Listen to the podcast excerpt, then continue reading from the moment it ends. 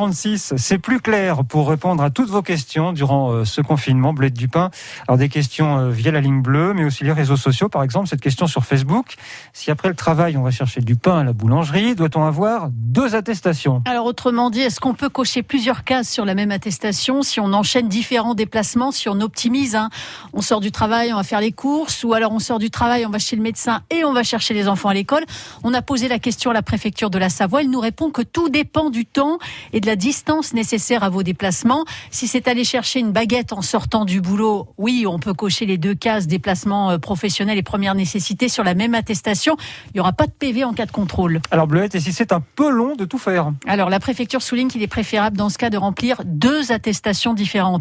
Si vous avez un rendez-vous chez le médecin avant d'aller faire vos courses à 25 km par exemple, il vaut mieux avoir deux attestations. On rappelle qu'il faut impérativement noter l'heure du départ du domicile. Ça évitera de vous embrouiller dans vos explications en cas de contrôle. Alors une question reçue par mail à l'adresse c'est Bleu Service, tout accroché, tout accroché au singulier à radiofrance.com.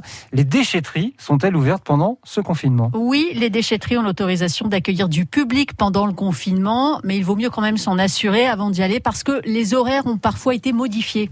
Hum. Ce qu'on peut vous dire, en tout cas, c'est que les déchetteries du Grand Annecy, de Grand Chambéry, par exemple, n'ont pas modifié leurs horaires. Euh, non, mais les agents peuvent vous faire patienter dans votre véhicule à l'entrée s'ils estiment qu'il y a trop de monde sur le site.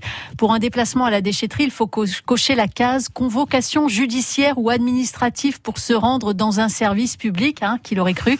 C'est la case numéro 7. Inutile de rappeler que le masque est obligatoire quand on va aussi à la déchetterie. Ouais, et on en profite aussi pour rappeler que les collectes de déchets sont bien assurées si vous ne pouvez pas aller à la déchetterie, vous pouvez attendre le jour de la collecte sélective des déchets verts ou des encombrants.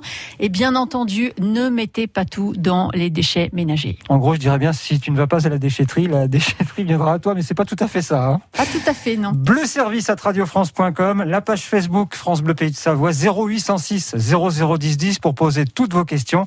On y répond chaque matin, c'est plus clair et c'est à 8h moins le quart.